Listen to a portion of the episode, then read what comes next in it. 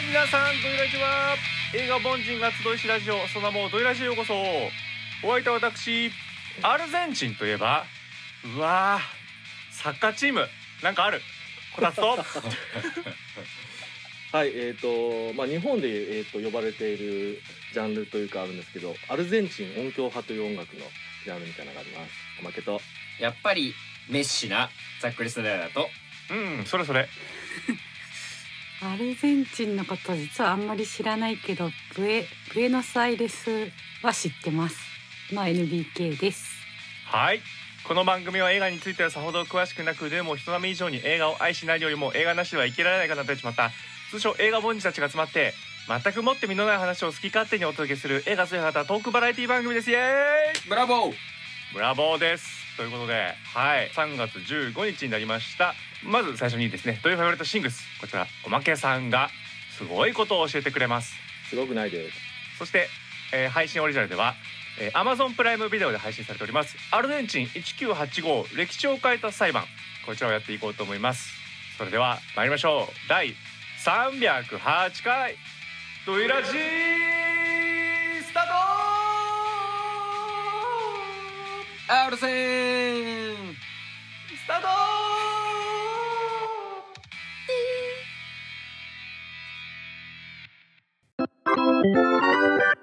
ドイラジ。ドイフェイバリットシングス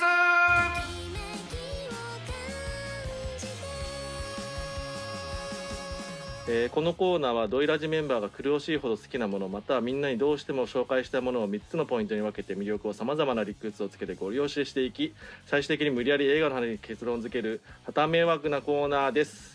はいということでじゃあ今回の紹介者はおまけさんです。あおまけです。うんおまけさんよろしくお願いします。はい。さあおまけさん今回何を？ちょっと前にですねアカデミー賞ありましたけども、はい今年いろいろありましたね、はい。という中でですね主演女優賞の方で受賞されましたミシェル・ヨーさんい。ますね、ああ取りましたね。ははい。ということであのーミシェル・ヨーさんのあのおすすめの作品などを紹介したいと思います。んあいいじゃないですか。知りたい。旬はい。はい。うん旬です。もうまあ結構もう今やねこの、うん。あのいろいろアカデミー賞も絡みつつのエベブフィーバーで、あのーミシェル・ヨーさんもうみんな知ってるミシェル・ヨーさんかなと名前と存在は思いますけども。うん。結構ね負けは、まあ、ミシェル・さん今すごく大好きなんですけども言うてもまだににわかでございます。す数年？うん。34年？45年ぐらいからすごく好きになった感じなんですけども。そうですね。多分あれかな？やっぱりあのイップマンのマスター Z っていうあのイップマンの話じゃなくてあのマックスちゃんの方。マックスちゃんがそう主役のあの、うん。そうですねあのスピンオフ的なやつはい。ですごく、あのもうとってもかっこよく素晴らしいあのアクション演技をされてましてあの、うん。まあ前から存在はしてましたけどそこでもうガーンとビーンってなったかなって感じであの好き度がドーンと上がった感じなあの人間でございます私はまず、うんうんうはい、んはい、そういう中でその後にいろいろ見ていった中でちょっとこうおすすめのやつがあるなと思うので、はい、紹介したいなと思います。で、えっと、まずあのミシェル・さんのあの簡単なねいろいろ知っておいてもういいんじゃないかっていうあのプロフィール的なところをねあの、うん。ちょっと軽く話そうかなと思ってあうん。の、まずですねミシェル・さんあの実はあのん。マレーシア出身なんですよね、とかね。おおまずじゃん。と。はいそうですよね。はいあのマレーシアのあの中華系のえー、と育ち育ちで生まれでこの前あのドイドイラジでもクレイジー・リッチね紹介しましたけど、まあ、あれはあのシンガポールでしたけどはい。ミシェルさんのお家はですねあのなんだ不動産とかじゃないんですけどこうお父さんがこうなんか有名な弁護士らしくてあのなんかそこのマレーシアの華僑歌人協会の会長を務めてて、結構やっぱり、うん。ああのクレイジー・リッチほどのクレイジーさはないかもしれないけど裕福であの結構ああいうなんかやっぱ厳格な家庭で、えー生まれ育ったみたいです。ということでだだからあのクレイジー・リッチのああいう感じも,、もう自然に出てたんだなっていう感じですね。面白うん。い、それ面白いね。面白いですよね。へえでまあさらに面白いのが、ね。はい。あそうさらに面白いのがあのもともと別に俳優になろうとしてなかったんですよね。うん。あの最初あのバレリーナになろうとしてて。へえで結構ガチで最終的にはですねロンドンのロイヤルアカデミー・オブ・ダンスっていうロンドンの学校にバレエ留学しまして。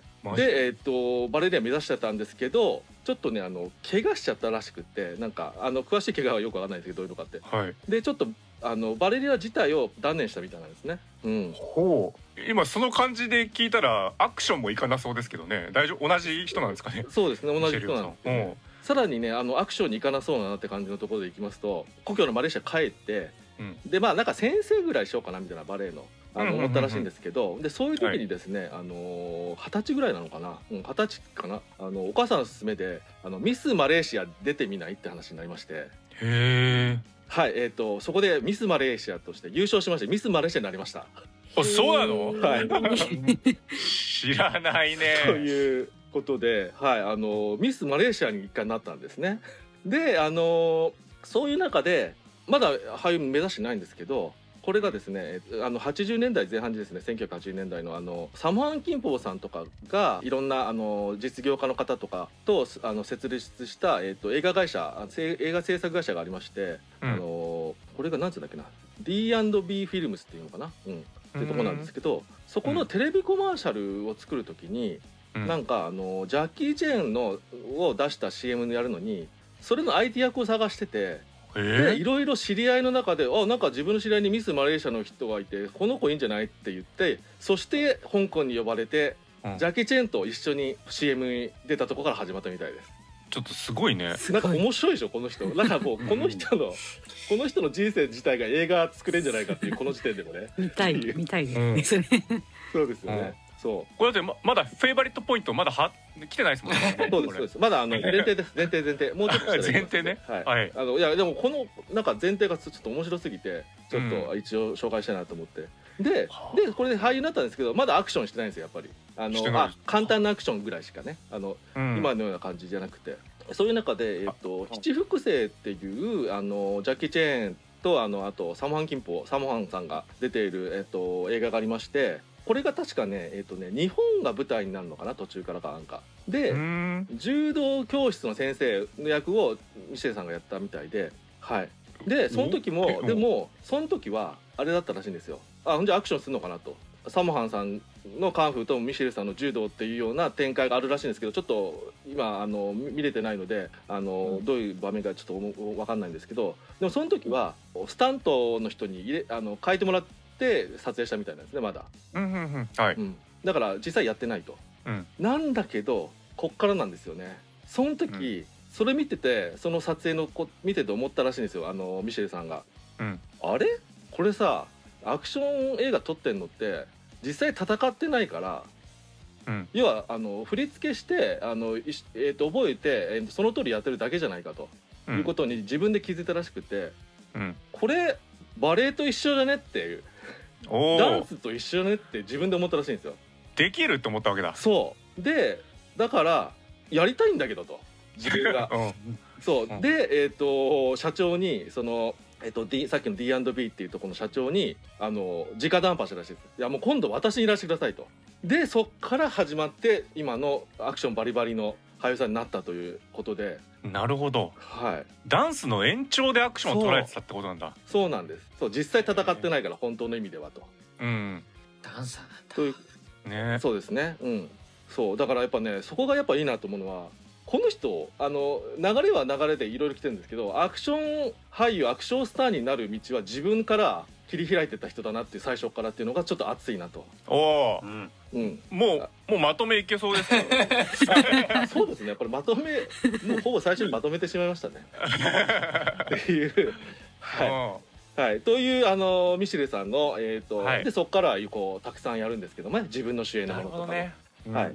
であのそういう中であのおまけもねなかなか全部見れてもちろんなくてたくさん出てるしあの過去のものはですねあのなかなか見れる環境が少なくてですね、あうん。のそういう中で見たもので、えーその最高のアクションスターのミシェル・ヨーさんのあの個人的なおすすめを紹介したいなと思います。わかりました。では振りましょう。最高のアクションスターミシェル・ヨーのおすすめ一つ目。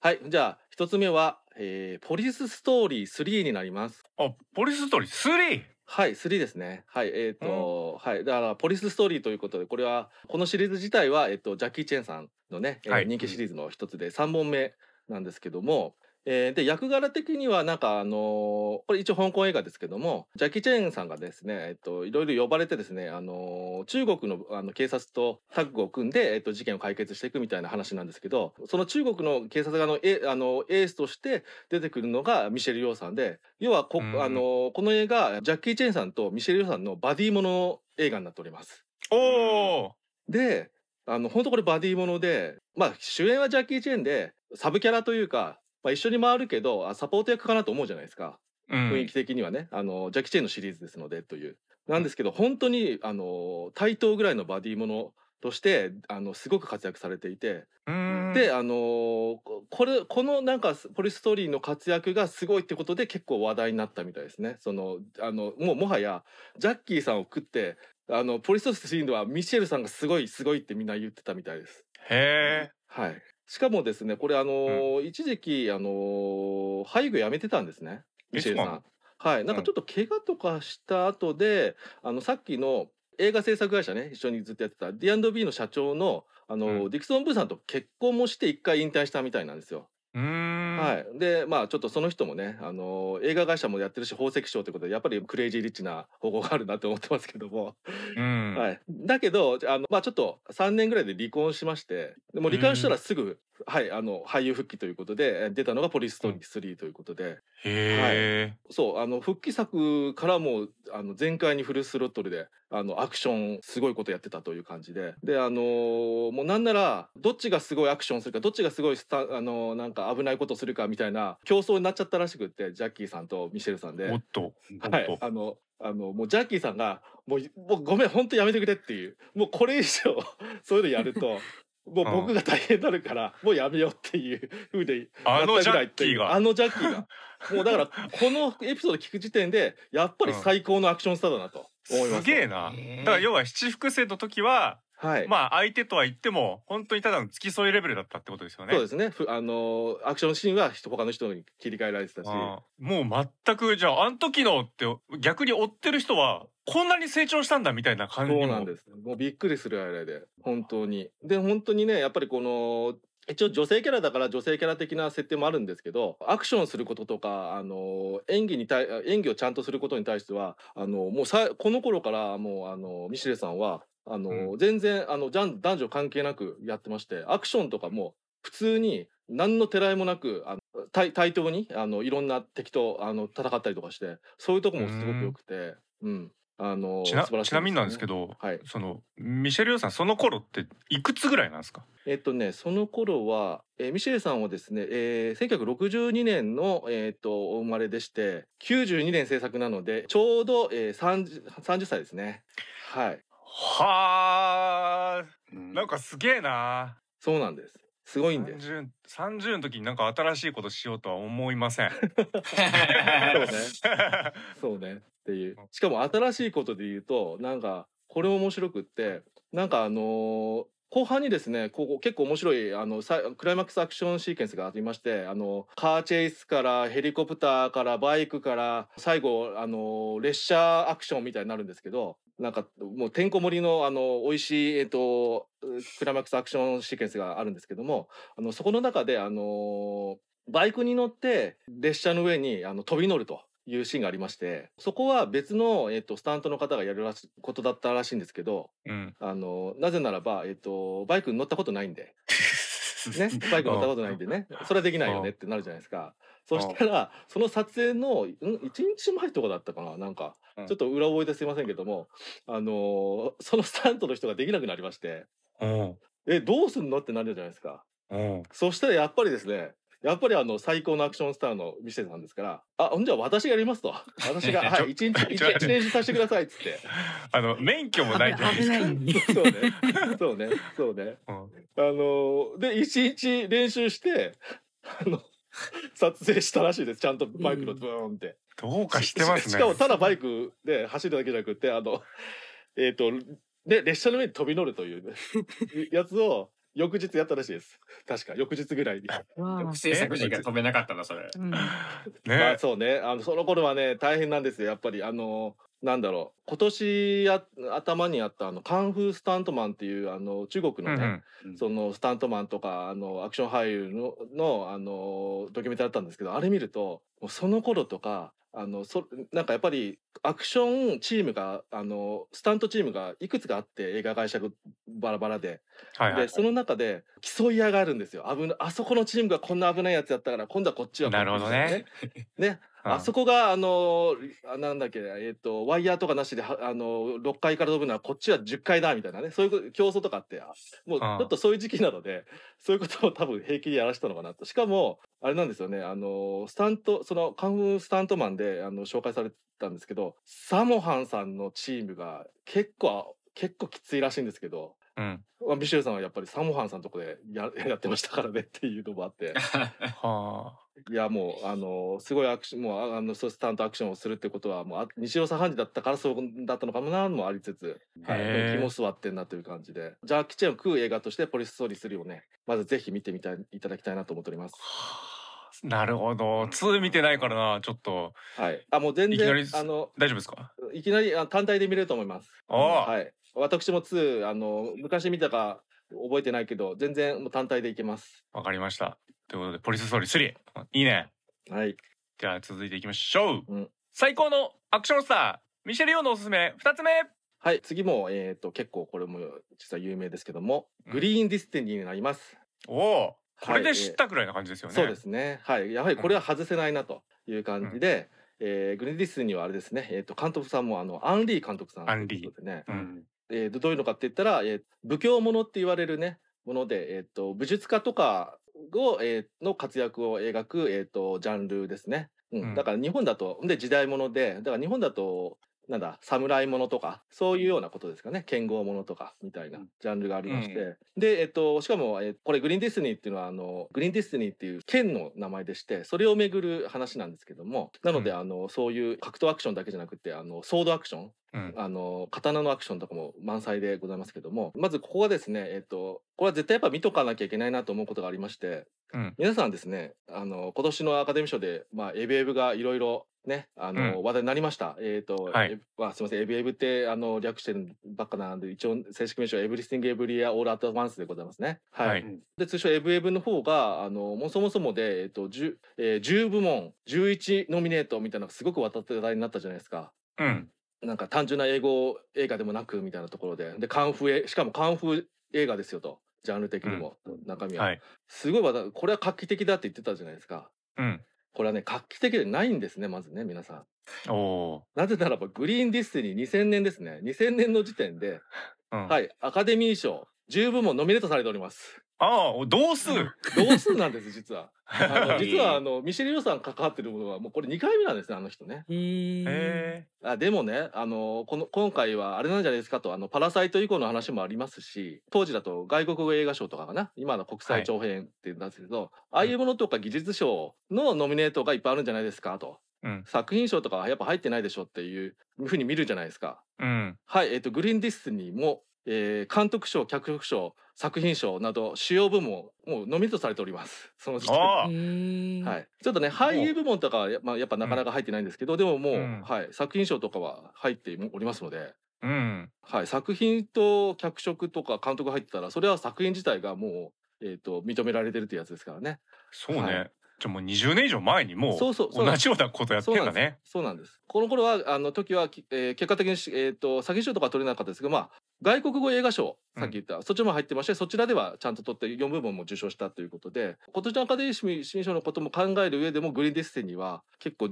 ねこう照らし合わせで重要だなと思うのでまずそこでも見ておくといいんじゃないかとまず思ってますね。はい、うん。でえっ、とそうですね。でアン・リーさんが監督ということで、まあアン・うんリーさんもねあのたくさんいろいろなジャンルのものを撮っておりますけどもしかもこれは基本的にはカンフーアクションですからあのそういうものががちゃんとあの評価されてたと。20年前以上前に。という感じで、うん。ミシェル・ヨーさんは、えっとそういう中でえっとこれね多分ね主役3人ぐらいが同じぐらいの主役級な感じなんですけども、うん。えーっとその中の一人でであの最初から剣豪剣の名手として、えーっともう有名な役として出ております。一人、うんはい、でもう一人それで、えーっとチョウ・ユンファさんがね、はい、男たちの番歌などでもちょっとあれですけども、あの同じように有名な剣豪でこの人がグリーンディスにもともと持っててみたいな話なんですけどうんであの共演であとチャン・ツィーさんがね、はい、これあそうだね。まだチャン・ツィーさんもあのキャリアの初期の頃だと思うんですけど多分、うん。そうですね初恋の来た道の次みたいですね。だから本当に初期ですね。へうーん。うん、であのこのチャン・ティーンさんがなんかこう実はいろいろ訳ありででも実は剣強くて、えー、とグリーンディスティニー狙っててみたいな感じで、うっんていうやつでしたけども、はい、これでですねあのまずあのグリーンディス自体がねあのアクション監督はあのユエン・ウーピンさんという監督さんが、うん。あ監督っていうかあ監督とかアクションあの指導とかやってる方がいますけどもいろいろと、あのまあマトリックスでアクション改革を起こした本人ですね、まずね。うんそうはい、そうそして有名ですね意外と、うん。はい。だから全くあのー宣伝とか見てる時にねやっぱうん。マトリックスを感じましたもんね。はいはいはいはい。非常に。うん。そうですね。色あのー。色も緑だしみたいな。あ色も緑だね。確かに アクションも本当ワイヤーだし舞台をアジアにしたパターンのはい。っていうね。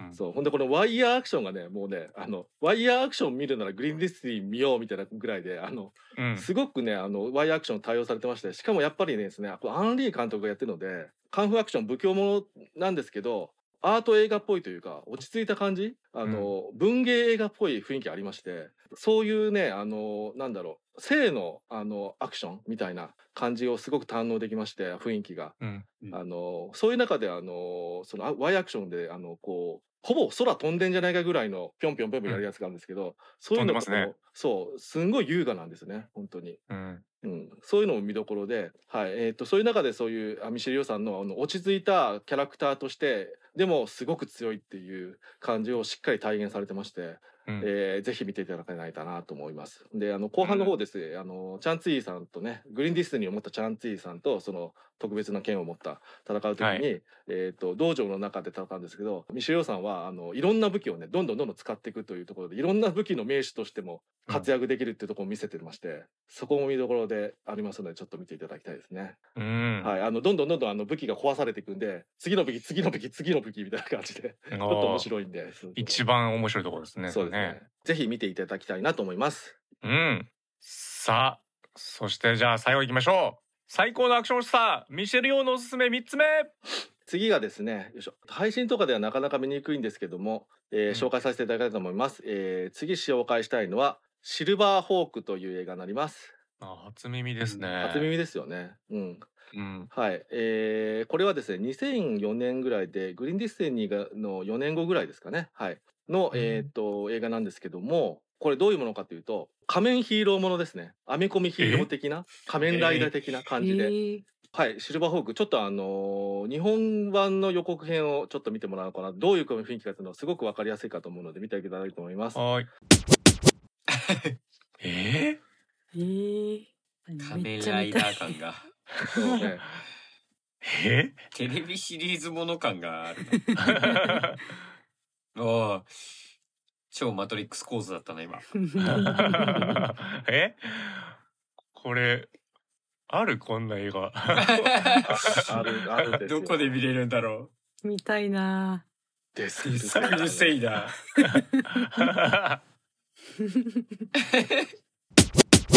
え何これ、え。ーいやー、こういうね、はい、もう、あの、今ちょっと予告編を見ていただきましたけど、ちょっと B 級感があって、うん。日本のなんかこう、特撮ものみたいな雰囲気とかのあったかなと思うんですけど、はい。その予告の最初見ました？皆さん。バンリーの頂上をバイクであの飛んでおります。あしかもあれですね、あの、本当にさ出だしあれで始まるってだけで話に何も関係ないんですよ。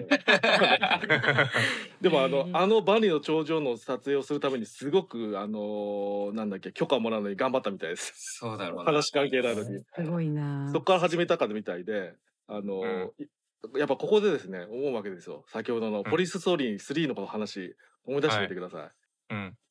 ね、バイク乗れなかった人だったんですよ。もともと。おお、うん。とうとう万里の長城を超える人になってしまいました。バイクでここで。すごいな。すごいですね。意味がよくわかんないですけど。はい。うん。なんかあのぶそのポリストリーのあのねちょっとあのエピソード知ってるとここちょっと感慨深いなみたいな。なるほどね。本当に話に何にも絡まないんですけど、うんうんうんうん。はいというところがありましてミシェル用ヒストリーとしてミシェル用ヒストリーとしてはいあのしかもこれ日本特撮っぽいみたいな話したじゃないですかうんう。ん。あのですねこれですねあの舞台は架空の都市なんですけどいいはい。ろいろあの未来、うん。近未来の。撮影の結構な撮影場所がですねロケ地がですね日本でやっております。あ、そうなんだ。へー。はい、ええっとお台場の方とか汐留の方とか、あはいはい、あとあのー有楽町の方にある東京国際フォーラムって知ってますかね？あはいはい。はいはいはい。ああいうところで撮って。まして、はい、あのーおまけなんかあのーちょっと前以前ですね、あのー汐留の方に職場がありまして、あこれ知ってる知ってるみたいな、もう。聖地聖地巡礼。あれ？ここ ここなんかカフェ風にのんなんか二人で飲んでるけどここただのあのー通路やでみたいなのとか。ちょっとそういうね面白面白みたいなのもあったりして、あのーちょっと面白かった。あとあのーお台場の方の、あのーうん。日本科学未来館っていう、えっとはいはい施設知ってますかね？科学系のあのあそこでもバンバン使ってましてあの、うんあそあそこの建物でなんか知ってる人は有名なんですけどあそこの建物といえばって言ってあの、えー、と建物の中ジオコスモスっていうのかな？あのねあのデジタルのでっかい地球儀地球儀。がつってあるんですけどうん。あれとかバンバン映ります。へえ。はい。でやっぱり、あのー今だとほら近未来館とかだとあの中国とかだと上海とかねそういうのあるじゃないですか、うん。例えば、あのースパイク・ジョーンズ監督の「ハー」っていう映画ではね、あのーうん。近未来館を出すために上海で撮ったりとかしてましたけども、うんこの頃はやっぱりこの近未来館を出すのにちょうどいいあの場所があるって言ってここの辺選ばれたみたいです、うーん。あの日本の先ほどのような。うん。うん。まあなるほど。ね。はい、出来たてとかじゃないですか？そんなことないか？あのみ未来館とかもですかね。多分そ,、うそうそれぐらいの頃かもしれないです。うん。ああ、確かに。フジテレビって移転してきたもんな。うんうんうん。うんそうだ球体とかもななかったか。う。ん。うん。はあはあはそう。まあそういう感じでちょっとこうあのね日本にもゆかりがあるという感じで、えーちょっと楽しくも見れますしあのあ。うん。これですねに何が重要かって言ったらミシェル・ヨさんがあの制作組織とかやってますだからミシェル・ヨさんも企画としてやりたくてやってると。へいう感じがありまして、え。そういうのがやっぱねあのやっぱりそのなんだろう。あの頃はまだ、えー、とその MC とか始まってないけどやっぱりあのヒーローものって男ばっかじゃないかと。スパイダーマンとかね。あの、うん。流行ってたのかなあの頃はもう。だからそういう中でえっ、となんか女性キャラクターのやつをやりたいって自分でもう思ったのかなみたいで。うん。で企画したやつで。だからそういうところがあるからかあのこの映画何が重要ポイントかともうミシェル・ヨーサがねもう本当に楽しそうなんです。うん。アクションする時とかもね笑顔なんですね戦ってる時に。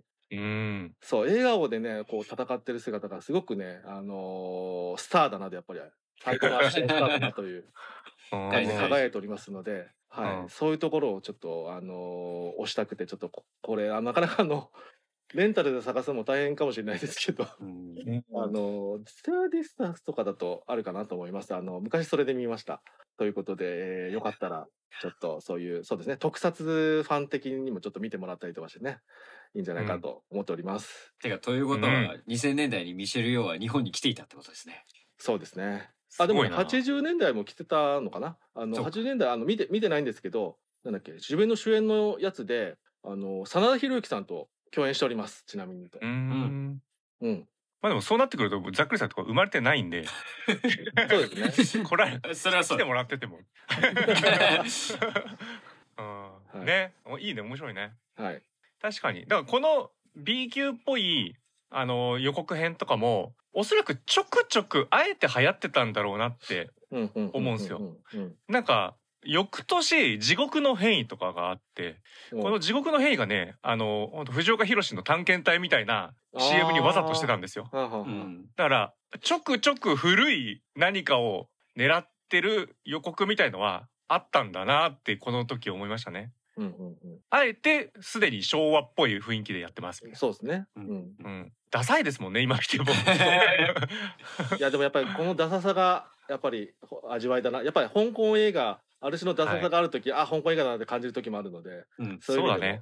そうですね。いいかなあとさっきやっぱ万里の長城の話聞いて思ってたけどうん。だからやはりね今もうジャッキー・チェンの後継者というかさはい。がさほぼトム・クルーズみたいに言われてるけどはい。これ全く同時期に水面下水面下っていうか全然表舞台に立って、同時進行でミシェル・ヨーも同じぐらいすごいことずっとやってたんだってことですね。そうですしかもやっぱりあのグリーンディスティニーのことを考えていただければやっぱこのアクションスターのアクション映画がもうあのあの時点で、えっとアカデミー賞の作品賞とかにノミネートされてますので評価されてるという。だからあの時点である意味でもうジャッキー・チェンとこう超えてるみたいなこともありつつと。だから今回はあの意外とジジャッキー・チェン後継者バトルだったわけですね。トム・クルーズ VS そうですね。ミシェル・ヨー、うん、そうですね アカデミックな感じが一切なしという。楽しい。はい。ということでじゃあおまけさん。はい。はい。まとめお願いします。映画にまつわるも感じで。うまとめ必要ない気がね。ずっと映画の話。喋ってない。う ん感じもしておりますけども小田さんが今ねやっぱこうジャッキー・チェンの後継者問題とか言ってたじゃないですか。やっぱりねミシェル・ヨー後継者問題もあると思ってるんですねおまけなんかはあもうそろそろそうです。か。そうです。要はなんかミシェル・ヨー後継者のが切実だなと。やっぱあのうん。そうだね。ミシェル・ヨーさんが女性のアクションスターとして一人で来てたなという感じがあのすごく強いんですよね。うん、あもちろん。たくさんいると思うんですけど、こうスターまで行く人。ねあの男性だとまああのドニー・エンさんとかも頑張ってます。まあドニー・エンさんもそろそろお年なのであのうんドニー・エンさんの問題もあるんですけどもあちなみにですねすいませんここでドニー・エンさんが出たのであの小話でドニー・エンさんの有名になったのイップマンですよねうん世界的にも。あのイップマンの英春剣っていうはい。カンフーのあうんの使い手なんですけど、8あ90年代にですね、えっと詠春拳の、あのー女性が始祖なんですけどもその人の、はい、映画を、えっととして、えっとその人をやっておりますミシェル・ヨーさんは。しかもそその映画ではあのドニー・エンさんと共演しておりますちなみに。うん イップマンとなんかでも実はあったというねうん。まあそれは置いといて、まあそういう感じで、後継者がね、なかなかいないので、やっぱこういうね、エブリシング・エブリウェア・オール・アット・ワンスとかで、やっぱりカンフー映画もあのせ世界的に見直されることもあると思うので、はい、あの今後の映画界のためにも、どんどんどんどんこの女性のアクションスター、どんどんどんどん出てきたらいいなと思っております。はい。うん、そうね。だからそういう歴史的なところでなかなかあのアクションの子孫みたいのを出すのってもう中華系しか結構難しいとは思うんですが、うん、うんうんまあ個人的にはそこ伊沢沙織さんに頑張っていただきたいですよね。ああ、そうですね。日本の日本の方でね。うんはいあのどう考えてもすごい人だと思いますんではい。押していきましょうみんなで「ベイビー・ワール・キューレ2」を 見に行こう。そっちにね。あなるほど。ああはい。でおここから押し上げていこうはい。っていうね。はい世界的にね。山本千尋もいますよ。あそうですねあそうですね。だってもう山本千尋なのがどっちかって言ったら近いですよね後継者みたいな。確かにもうハリウッドよりハリウッもうあの人子供の頃からですもんえね。ーそっかそっか。子供の頃から憲法やの人ですよね確か。ってことは後継者は大丈夫です。まだまだ。たってるタオちゃんとかも結構できるじゃないですか。ああ、うんウルヴァリンも出てましたもんね。うん。タタオタオですよね。タオん？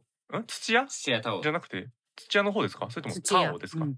あごめんなさい。じゃあ違う あ、まあでもいっぱい いっぱいいるということあ土屋タオね、うんはああうん。そうね。だから今の国のアリス出てた人はみんな 頑張ってください。よし。ということでありがとうございました。い。はい。じゃあ次のコーナー行きましょう。トイラジ